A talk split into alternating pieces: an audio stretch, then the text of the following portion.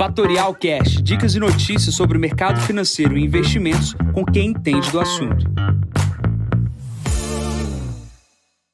Bom dia, Jansen Costa, assessor de investimentos da Fatorial. Vamos para mais visão de mercado. Hoje é o número 309. Hoje é dia 5 de julho, 7h45 da manhã. Feriado nos Estados Unidos esfriam negócios no início da semana. Começando aqui pela China, saiu o PMI Caixin com uma queda expressiva aqui em julho. Isso leva um pouco de atenção aí para aqueles analistas que seguem dados chineses. Muitos já comentam sobre a fase do ciclo econômico da China estar mais avançada do que em outros países, e esse dado reforça aí um arrefecimento do crescimento chinês. Obviamente, isso não pode ser levado em consideração um único dado, mas a gente precisa ficar de olho para não ter surpresas. Vindo da China também, minério de ferro subindo mais de 5%.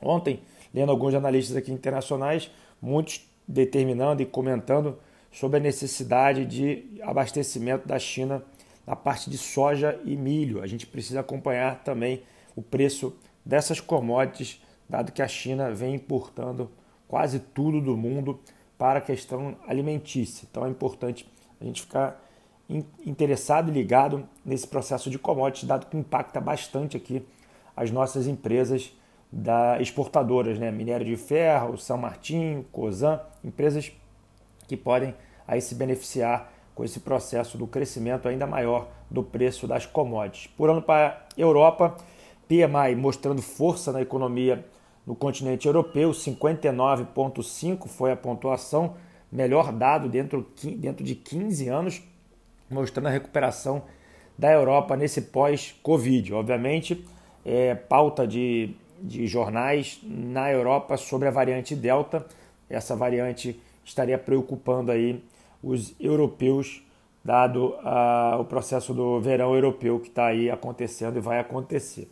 Estados Unidos, hoje é feriado, na verdade, feriado foi ontem, mas hoje é feriado nas bolsas, não há negociação em ações, reduzido será o volume aqui na bolsa brasileira, então cuidado aí para aqueles que forem tomar posições na bolsa aqui de hoje. O S&P 500 marcou sete altas consecutivas. A gente está vendo a bolsa americana descolada aqui da bolsa brasileira. A gente está quatro semanas caindo e eles estão há sete últimos dias subindo sem parar.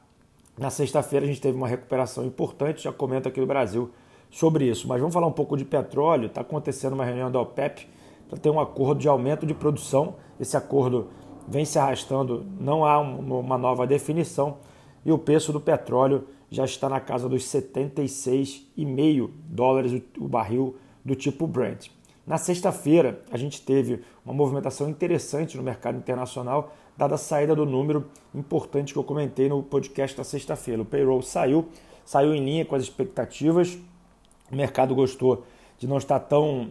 É, tão, tão, um número tão alto nem tão baixo, veio em linha e obviamente o mercado gostou do dado e acelerou a alta no dia da sexta-feira, gerando muita movimentação na parte dos institucionais, na parte de pessoa física aqui também, que eu já comento aqui na parte do Brasil. Então o mundo hoje, apesar de ser feriado, o foco internacional está no plano de infraestrutura de Biden e a questão da inflação, que muitos analistas olham para o dado de setembro como uma definição se a inflação é ou não de é, transitória. Tá? Pulando aqui para o Brasil, o que mais me chamou a atenção aqui nos jornais de hoje é, são reportagens no Valor, alguns economistas do top 5 do Banco Central, número esse que sai mais cedo aí na questão do Boletim Focus, projetando uma alta da Selic de 7% no final do ano. Tá? Seriam altas consecutivas de 1% nas duas próximas reuniões, uma de meio e uma de 0,25. Tá? Então, é, obviamente, isso é acima das expectativas que o mercado trabalha, mas a curva de juros também mostra algo próximo a isso, bastante agressiva essa alta projetada pelos economistas. Vamos ver se eles vão acertar ou eles vão errar. Então, aqueles que querem o CDI, aqueles que querem a taxa de renda fixa mais alta no final do ano, os, entre aspas, melhores economistas projetam 7% no final do ano, tá bom? É, então, na sexta-feira, ocorreram as trocas de carteira de muitas das casas de análise. A gente teve também é, uma semana bastante agitada com os dados uh, do IPO de BRDT, né, que BR é distribuidora. O IPO, para quem participou, em menos de uma semana deu 13%, mostrando aí a, a capacidade de, de destravar valor para as companhias que são privatizadas.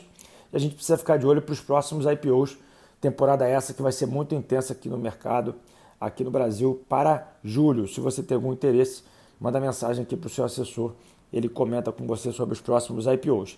A agenda de hoje, 8h25 da manhã, Boletim Focus, e às 8h30 da manhã começa um discurso da presidente do Banco Central Europeu.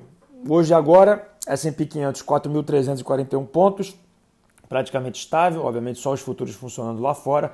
O VIX na casa dos 17,32 pontos. O barril do tipo Brent, 76,46 dólares. E o Bitcoin operando na casa dos 34.451 dólares.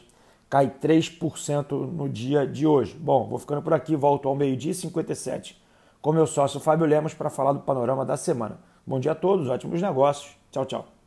E esse foi mais um Fatorial Cash. Para mais novidades e dicas sobre o mercado financeiro e investimentos, siga Fatorial no Instagram, @fatorialinvest. Para conteúdos exclusivos, entre no nosso Telegram, Fatorial News Informa.